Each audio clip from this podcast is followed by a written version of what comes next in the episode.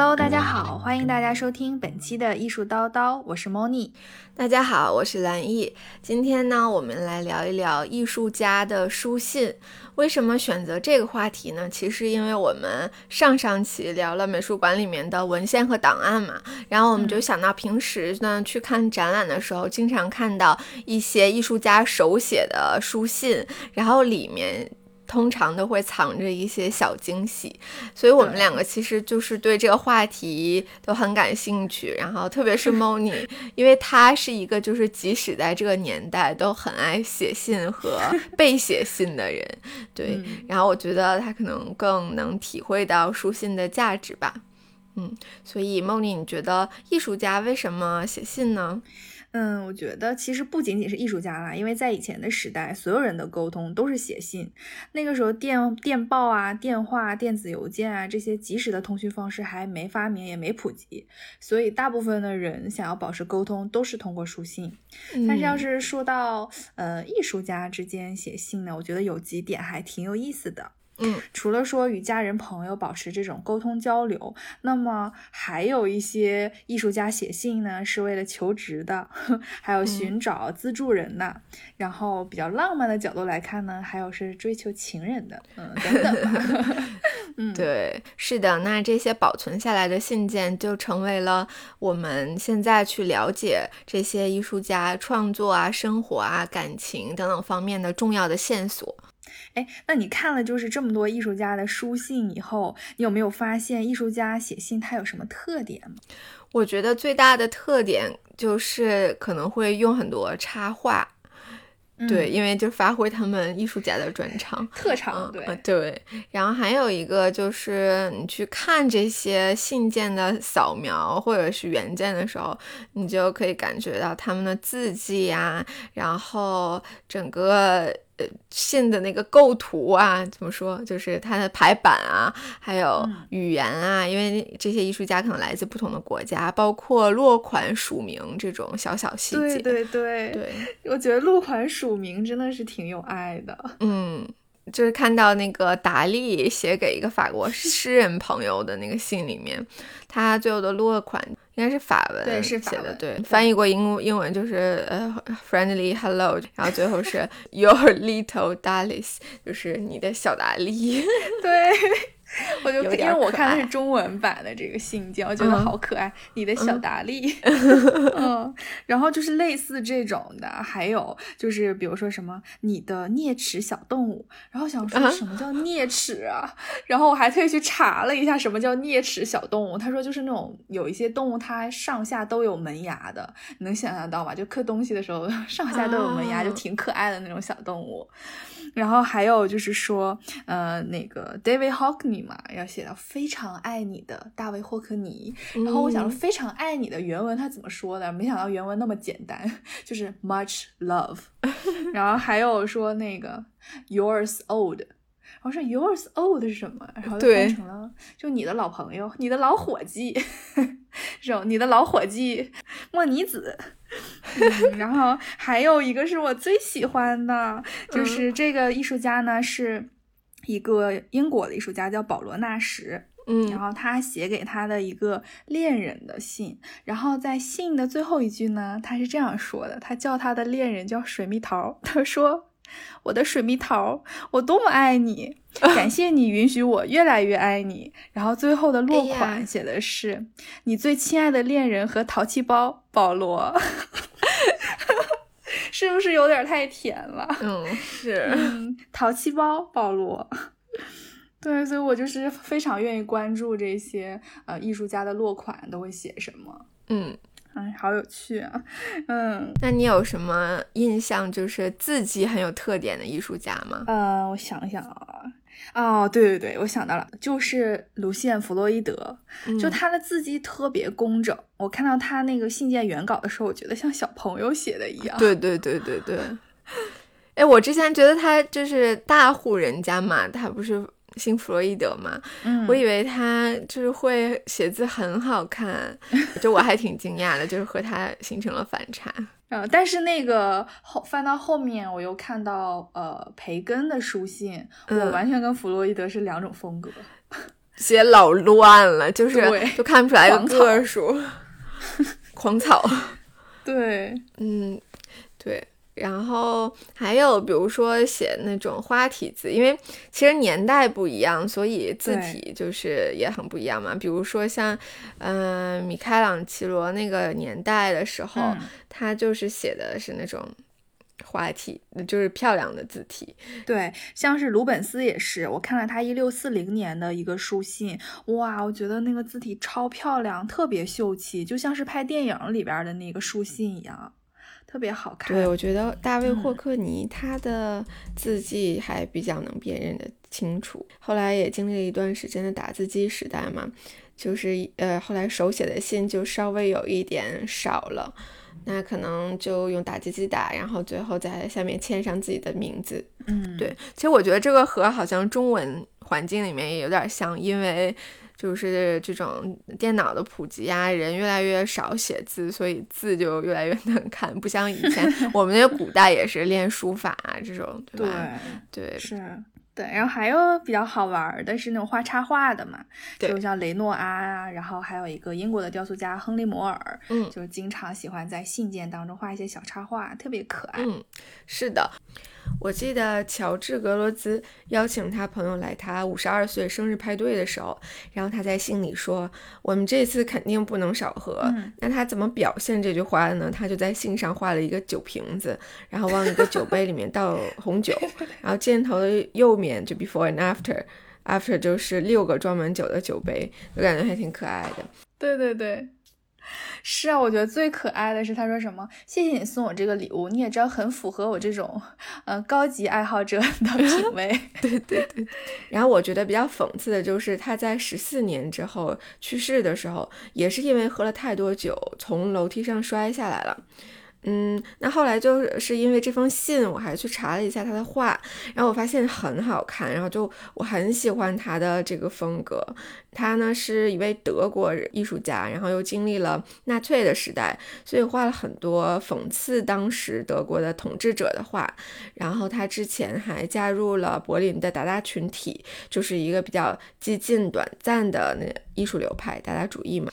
嗯，还有就是有的信，比如说是用德文啊、法文，就是用艺术家的母语写的，那这种就是对语言的要求稍微有一点高。我印象很深刻的呢，就是看喜乐展览的时候，我是和一个本科学德语的朋友一起的，然后呢，太棒了。对，然后他就在喜乐的一张画里面，就是那张画是一个很痛苦、很扭曲，就一副受折磨的样子，那个一个一个人人像，然后旁边发现了一行小字，是德文写的，就是 I will gladly endure for art and my loved ones，就是我愿意为艺术和我爱的人忍耐。其实就这个画的名字就是这个，但是他呢是先看到了。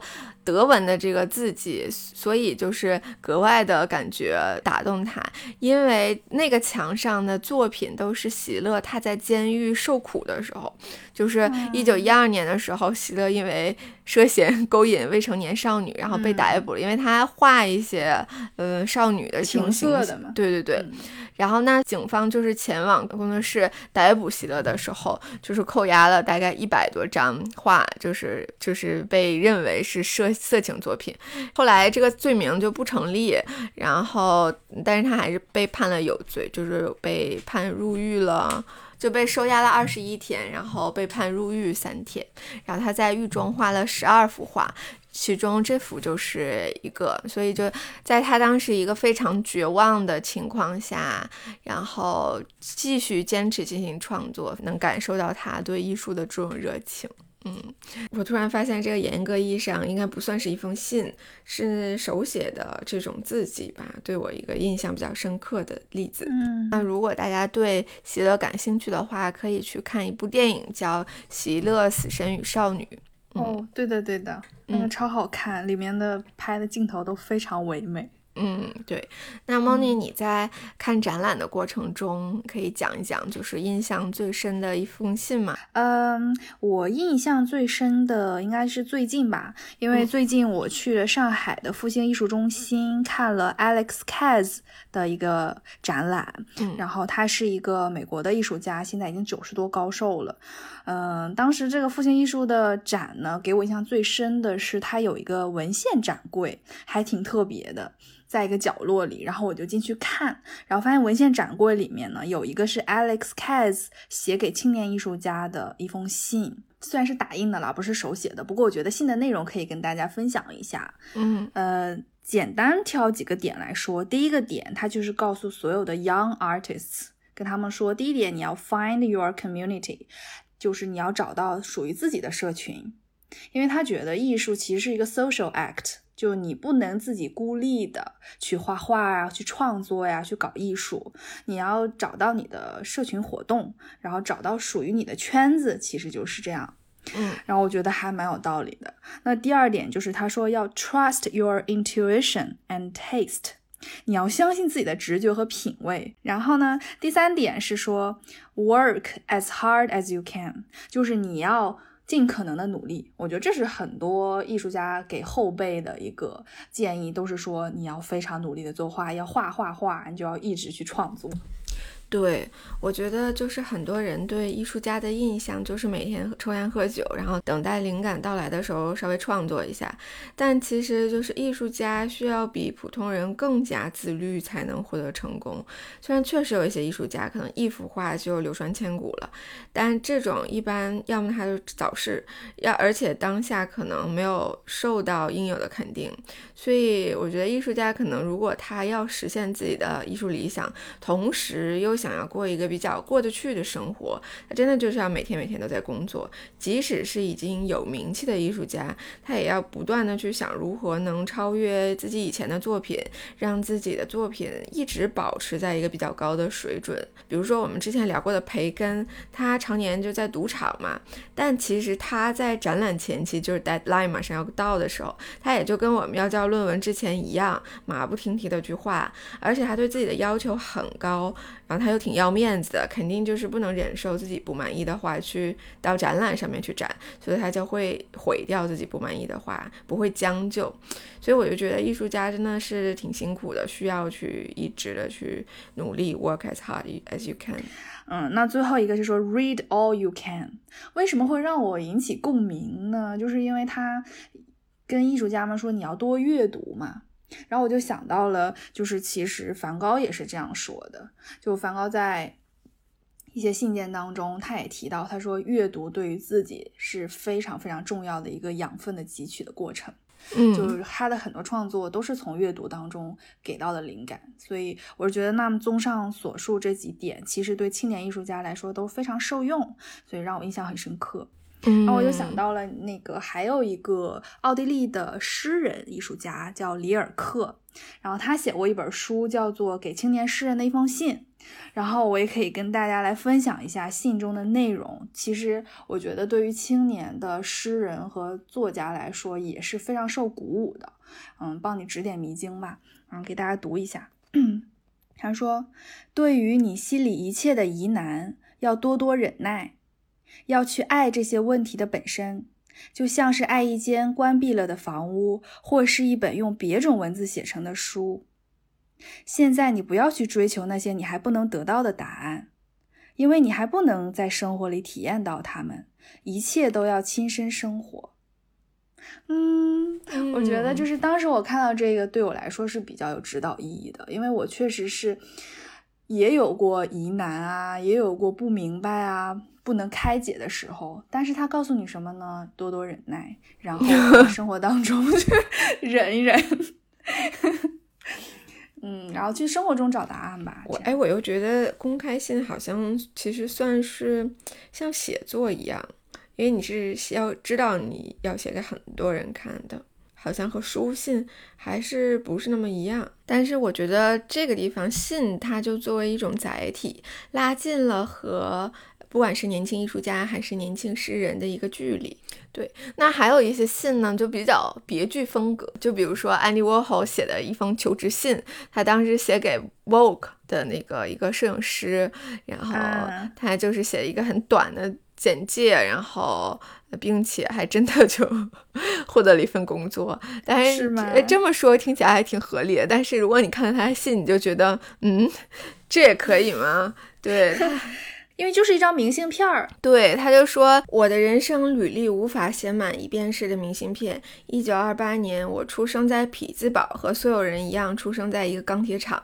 我毕业于卡耐基理工学院，现居纽约，不断在常有蟑螂出没的公寓里搬来搬去。然后上面一个画了一个笑脸儿，就是就挺 creepy 的一个笑脸，然后写的是 Thank you very much。对，我的朋友圈封面现在就是这个，想跟着安迪沃霍沾沾喜气儿。对，是呢。有一天，然后我就问兰姨，我说：“哎，我说你这朋友圈背景怎么换了？这什么玩意儿？这是写的什么？”他说：“啊，这是安迪沃霍的求职信，他写完这个就找到工作了。”对，嗯，还有就是。因为我家现在也是有一些，虽然不是蟑螂，但是我家现在有老鼠，就已经两个月了，还在解决这个问题。对，所以就现在我处处于这种非常可以理解它的呃境遇之中。对，因为伦敦有老鼠其实还蛮正常，特别是疫情期间，因为餐厅都关门了，然后街上也没有。人去扔那种吃剩的食物啊，大家都待在家里，所以老鼠就跑到家里面。然后，因为这个没有办法避免，像这种连排的老房子的话，就是你邻居家有，你家肯定也会有。所以我最近在计划搬家了，已经。而且我还在新闻上看到说，最近 Banks 有一个新的作品，因为他就是画涂鸦嘛，他跑到伦敦 District Line 地铁上面画了好多 老鼠的涂鸦。不知道他家是不是最近也进老鼠了？哎，那说起老鼠，其实画彼得兔的那个作者也是艺术家，叫 Beatrix Potter。然后呢，他给他以前的老师的孩子写了一封信，然后在那个信里面就画了几只小老鼠，特别特别可 爱，简直巨可爱。然后这个信比较重要，是因为他从那个时候开始，呃，就创作彼得兔彼得的故事。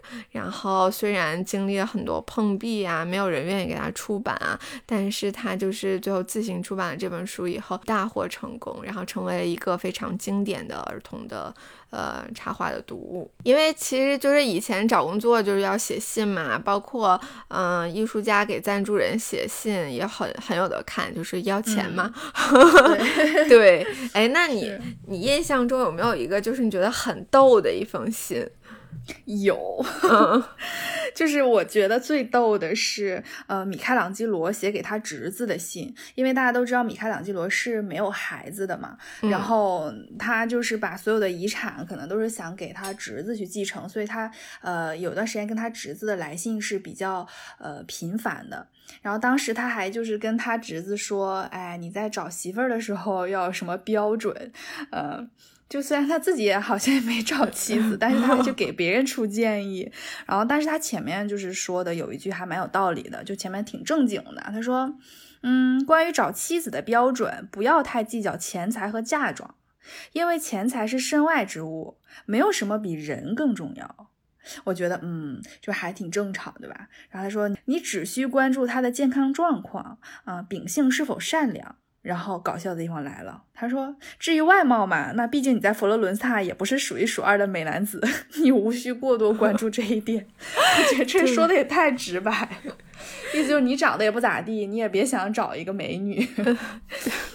对，我觉得他这封信就是特别生活化，因为他在信的开头就是跟他侄儿说。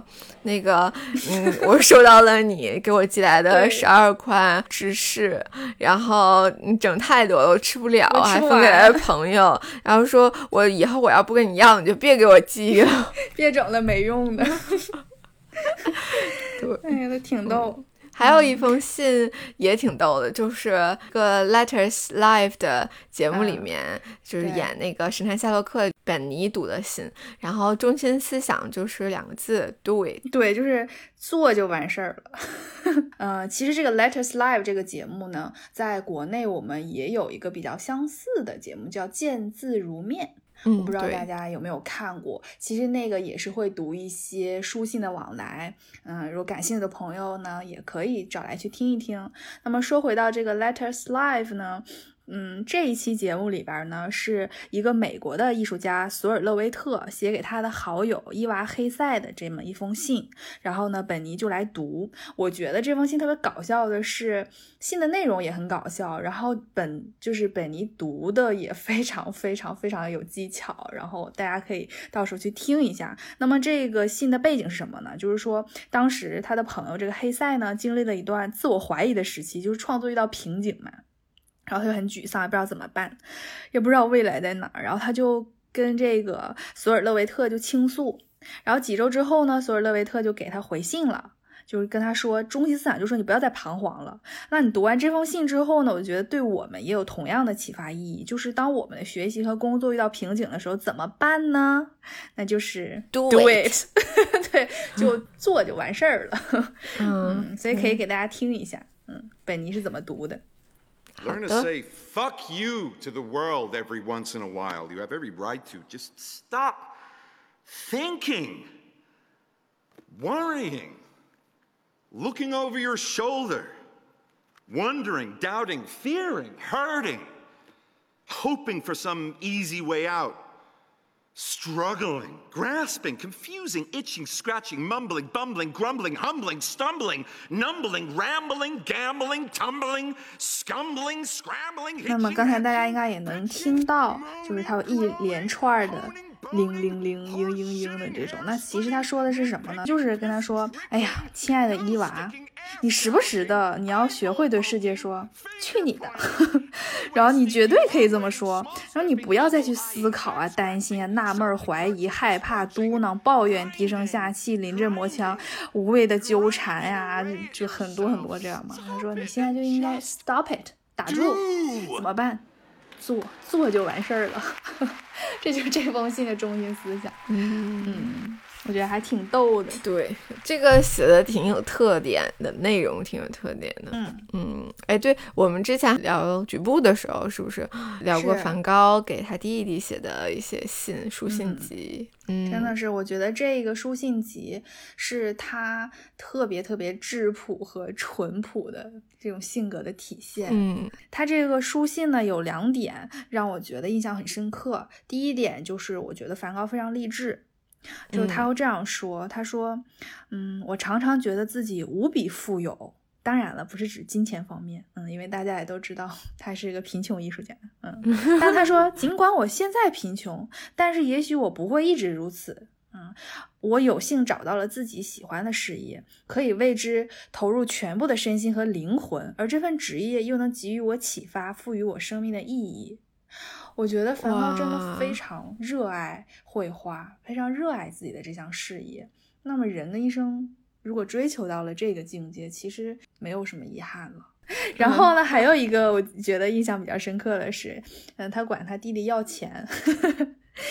然后他就跟提奥说：“他说快写信给我，哪怕简短的一句也好。不过呢，嗯，你能不能寄一点钱给我？我真的相信我的画会渐入佳境，我会越画越好的。好乐观啊，对啊，好乐观。论要钱的艺术，因为他那个他弟弟一直在资助他嘛，然后后面也不光资助他，也资助了那个高更。对，是的，对。然后那梵高就是极力的邀请，就是高更去黄房子。”阿尔对，然后呢，他就在信里面就是向高更描述，呃，这个房子的配色呀，对对对，都是写的特别详细，什么墙壁是这个灰色，然后地板是锈红色，椅子和床是黄色，然后窗户是绿色。那他呢，就是在这封信里。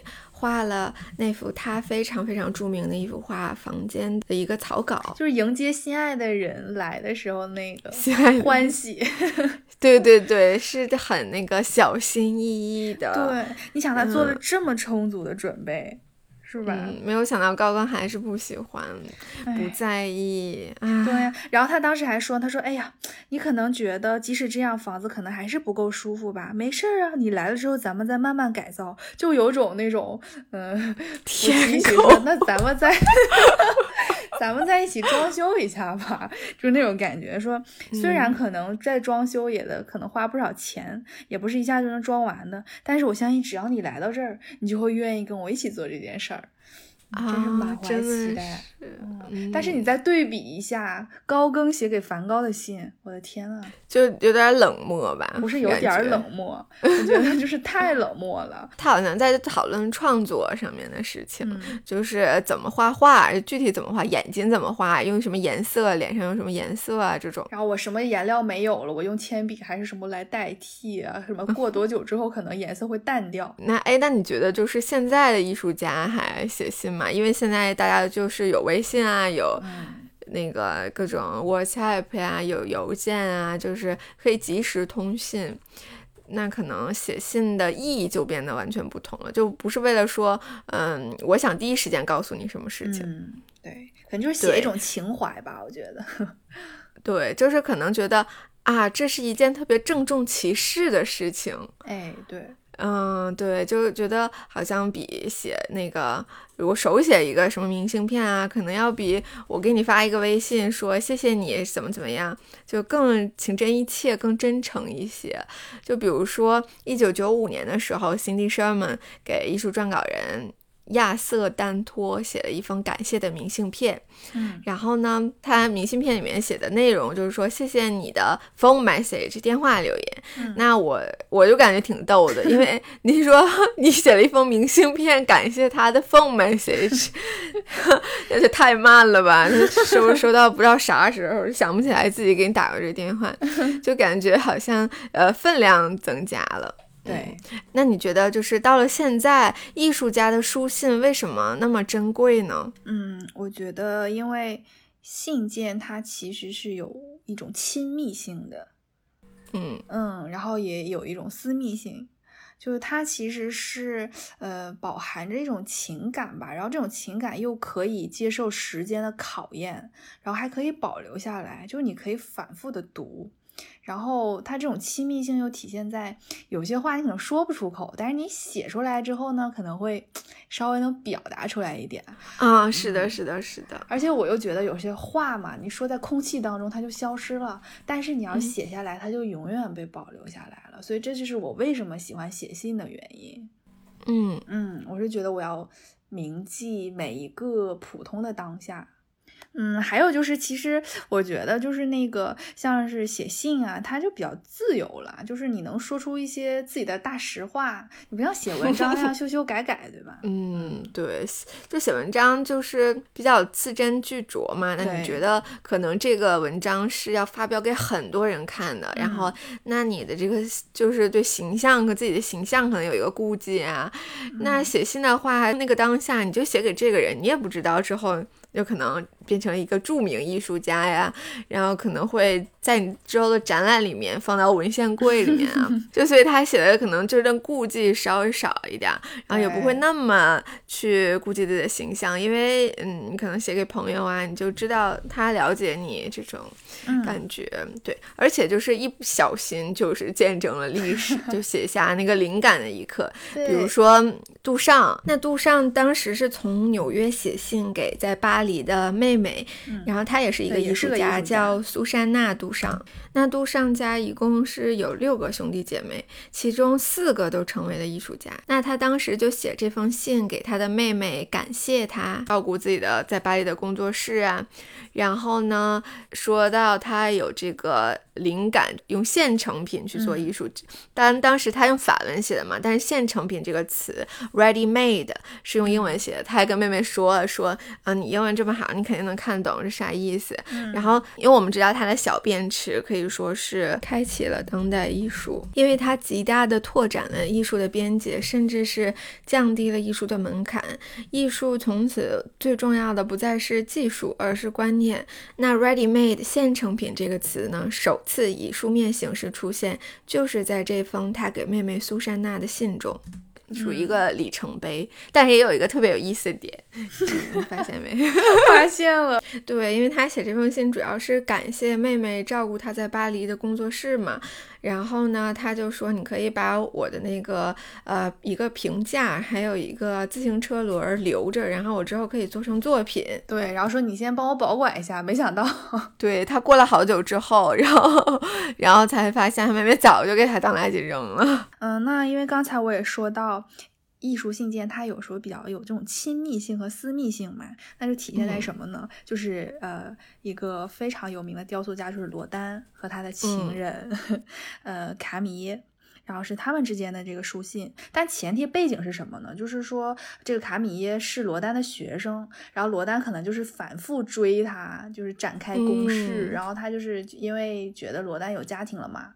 就也不想跟罗丹在一起，但是最后可能也是没有抵抗住 罗丹的魅力，就还是成为了他的情人。对，因为他当时给卡米耶写的一封情书里面有一句话说：“我无法忍受，如果看不到你，我就不能度过这一天。”就这么热烈。但是他在写这封信的时候呢，应该是已经坠入情网，就已经是跟罗丹，呃，开始了爱恋了。从他写给罗丹的信就能看出来，他非常在意罗丹。那作为一位也很有才华的女性艺术家，她最后的结局竟然就是因为这段感情，然后进了精神病院，艺术生涯也因此终结了，就还蛮可惜的。对，哎，那现对于现在，比如说两个，我们设想一下，两个艺术家或者艺术家和他们的家人之间对话，嗯，大部分就是用微信呐，用各种嗯即时的这种聊天软件，嗯，对。那，这种就是首先，我觉得它没有就当时的那个形式感，它可能也会被云储存下来，就是内容上没有什么损失。嗯，然后嗯，但是它就是在形式上，它可能就不像以前艺术家可能在自己心上画一个小画啊，这种就挺可爱的。对，那还有一个就是。我发现那个 Philip Guston，就是他画的画是那种粉粉的卡通的那种，对。然后他之前风格转变期之前是，嗯，画抽象表现主义嘛。当时他就写了一封信，他信里面就是，嗯，画了一些用自自己画出来的那种，像我们之前说的 emoji 来就表示这个，比如说一个花，一个笑脸儿这种，挺可爱的。对，而且就是觉得说，嗯。在这封信上可以体现出他的那个童心，以及他就是有一些线索可能会转变到之后的这种风格里面。嗯，就每次提到 Philip Guston 这个艺术家时，我都会想到你和叶子。因为我印象特别深刻，是我们三个当时就一九年去那个伦敦的那个 London Freeze，对对，然后我们仨不是一起看一八年啊，不好意思啊，对对，哎，那应该是我第一次看的。后来其实就发现他，对他作品还蛮多的，然后比如在 MoMA，MoMA 那幅就很好看，很喜欢。我第一次看到他的作品是在香港的画廊里，然后那家画廊代理了。他，然后很多很多他的作品，我当时印象特别深，也就是粉色、粉色、粉色。对对对，真的挺有童心，对，很好看，而且，嗯，对，还有一个就是我看那个书信的时候的一个小小的体会。嗯，听起来有点 creepy，就是 就是我，因为他会寄到什么什么地址嘛，就是信里面会写地址，或者明信片会写地址。比如说，如果也在伦敦的，我就可能在地图上搜一下，哎，好像离我呃多远啊？这种。我还记得上次做培根那期节目的时候，你还说我去看看培根的工作室还在不？啊，对对对对对，是的啊，好像到现在也没去看，但是我去看了，就是 SOHO，嗯，他经常去的一家那个。呃，酒吧的原址，对，现在是这叫一个叫 Duck and Soup 的嗯餐厅。然后我上次 reopen 的时候去吃 f o 的时候，在在正好在那个旁边，我还特意拍了个照片，就感觉很神奇，嗯，穿越时空。是的，然后还有一个感觉挺有意思，就是有一些嗯画家，他有那种反差萌，就比如说有个画家叫什么叫什么，我好忘好像忘了，他是一个前拉斐尔画派的画家啊，那个爱德华 Burn Jones，对对对对对对对，泰特还办过他的展啊，是吗？Tate Britain，是的，是的，我还去看了，我好像没有看过，就是他画那种嗯，就是比较。稍微偏古典的那种油画，是是拉斐尔前派的。他写的那种那个信上面就是画卡通简笔画，特别可爱，就是觉得很反差嘛，就是能够整个艺术家的形象更丰满了。对，我知道你说的那封信，他那封信是写给他一个呃好朋友，然后他的好朋友就是说中年，然后呃遭遇了丈夫出轨，是好朋友的闺女。对对对对对，嗯对，是的，说他婚姻不是很幸福。但是他们就是那段时间通信很紧密，而且算是柏拉图式的恋爱，就是有多紧密呢？一天给你写五封信，那么紧密，那真的是挺紧密了。对对，是的，嗯，我们好像一直都在聊的是国外的艺术家，嗯，我们要不要聊一聊中国艺术家的书信？好呀，好呀，因为我看《艺术家的书信集》这本书里面，嗯，收录了一封八大山人的。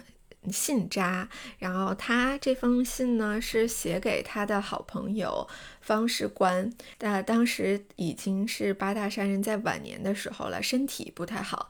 然后他在里面写道：“弟以前日大风，感冒风寒，大小便闭塞，至昨晚小便稍得涓滴，而未可安眠也。性命正在呼吸，设生以减之方，减是一二为望。”大概就是呃，跟他的朋友说他身体不是很好，就是描述了一下他的症状，然后希望他的朋友能给他稍微呃开点药方这样子。所以就是能通过这样的一封书信看出来他整个人生命运的一个瞬间吧。然后也佐证了他虽然在艺术上有非常高的造诣，但是人生却呃不是很顺利一直。嗯，然后还有就是比如说当代的艺术家的信，你有印象吗？我特别喜欢那个刘晓东写给他女儿的一封信，当时他女儿在军训，然后就是他在军训快结束的时候，军训太真实了吧？是在军训快结束的时候给他女儿写信，其实就是鼓励他女儿，就是一些。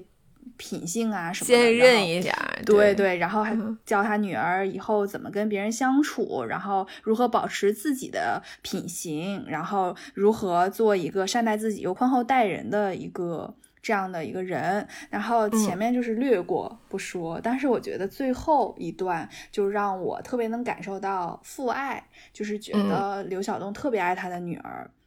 他这样说：“他说，红宝宝、绿宝宝，谁是爸爸的好宝宝？这是一个撒娇的病句，谁都明白。红宝宝、绿宝宝都是你，爸爸只有一个宝宝，爸爸承受这个宝宝一切喜悦和烦恼。爸爸想你，爱你。” 哎呀，我就是觉得天呐，就是那种被这种厚厚的爱包围了，我印象还挺深刻的。哎，我们开始准备这期节目的时候，就在查资料的时候，刚好就特别巧看到广西师范大学出版社出版了一本新书，就叫《艺术家的书信集》，然后它是翻译的那个英英国的一个作家的书。就叫 Artist Letter，从达芬奇到呃大卫霍克尼，然后里面就有很多我们耳熟能详的艺术家，比如说像达利、梵高、高更、毕加索啊这种，草间弥生啊、小野洋子啊这些，对。他们的书信的翻译和一些呃资料背景的补充，然后我们俩呢就买来看了一下，然后我在英国，所以我买的英文版的，然后因为那边刚出，刚刚上架，特别巧，而且它印刷特别好，对吧？嗯，对对对，我觉得这本书特别值得读的一点是，你能看见全彩色的信的原稿，对，小苗，你还可以看到就是这个作者他。进行一些信件的背景介绍，所以你就不会很茫然，你不知道这封信的书写背景是什么。对，啊，包括这个书的原作者叫 Michael Bird，啊，他其实是一位艺术史学家，然后也是作家和教育家。那他其中有很多书，比如说，嗯，和孩子一起读的艺术史，嗯，一百个改变艺术的伟大观念等等，都是他写的书。嗯，像是他写的这个一百个改变艺术的伟大观念，还被独立报评为了二零一二年年度图书。嗯，所以在这本书当中呢，你可以通过他的书里看到很多书信的背景，然后有一些细致入微的探索和一些对于信件的解读。对，我觉得就是这本书门槛没有那么高，然后读起来也很有意思，嗯，所以我觉得对这个话题感兴趣的朋友可以读一读。那本期节目呢，我们在艺术叨叨的微博就是转发微博抽抽奖，嗯，送三本。艺术家的书信集这本书，然后也感谢广西师范大学出版社 给我们提供了这三本样书，终于我们不用自己掏腰包抽奖了，一个小步。感谢广西师范大学出版社。是的，然后那又到了结尾彩蛋的环节，是吗？什么彩蛋？对，因为就是开始说那个 Moni。喜欢写信嘛？那我呢？作为 Moni 的完美搭档，当然也收到了不少来自 Moni 的信。哦，是，我觉得你人生的一些重要节点，大概我都有写信呢。啊天，对呀，那我就我就读这个吧。哪个呀？读读那个你要回国的时候写给我的。啊，那我岂不是要哭哭？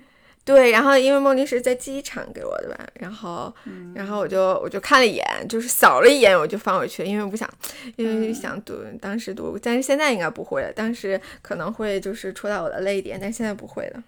因为我和梦妮一年的这个呃感情还是比较顺利的，没有一些 因为太顺利了吧？没有经历大风大浪，还有一个小小的成果，就是艺术道道，然后就很开心。是，对。然后他说：“突江江，看到这个卡片封面的时候，第一个想到的就是你。这卡片就是一个铅笔屑，然后贴在上面写的是 You。” Sunshine，对的，我永远记得这句话。你就是我在伦敦的小太阳，在我孤单难过的时候陪在我身边。每次和你一起去看展、去 Art Fair、去吃饭，哪怕是去看没看成的 Open Cinema，我都特别开心。在伦敦最最最最令我舍不得的就是你了，太多开心的回忆和刺激的，比如说，我知道。就比如说一起去看那个魔力麦克脱衣舞，对，那你懂的。然后他还是还有一起跳舞的畅快，是写论文期间最 relax 的事了。谢谢你成为我的好兄弟。哈哈，兄弟好，然后说（括号）咱俩都不那么娘炮，不叫不成 sisters 了。嗯，希望你在伦敦天天开心。Let's keep in touch（ 括号）直译冒号，让我永远能摸到你。小爱心（括号完毕）。哈哈，我会常常想念你。摸你大蒜，因为呃，因为你叫我江江嘛，就是九月十五号，二零一九年九月十五号啊！天啊，我记得那张卡片不是很大，我怎么写了这么多话？嗯，还有还有更感人的，就是先我们先揭露一封吧，就是把你感觉羞耻吗？就是读就有有一点，就是我觉得我 我怎么会写出这种脑洞这么大的什么什么？哎，我有给你写过吗？嗯啊，对，我有给你写过，就是我我写我在巴黎的时候买了一张，但很遗憾，就是我到现在也没收到。哎，你知道为啥不？因为因为我当时是想在巴黎给你寄，然后呢拖延症拖拖回伦敦也没寄，然后最后你知道吗？最后是我委托阿德，就是在乌克兰寄的，可能乌克兰的邮政系统 太不靠谱了。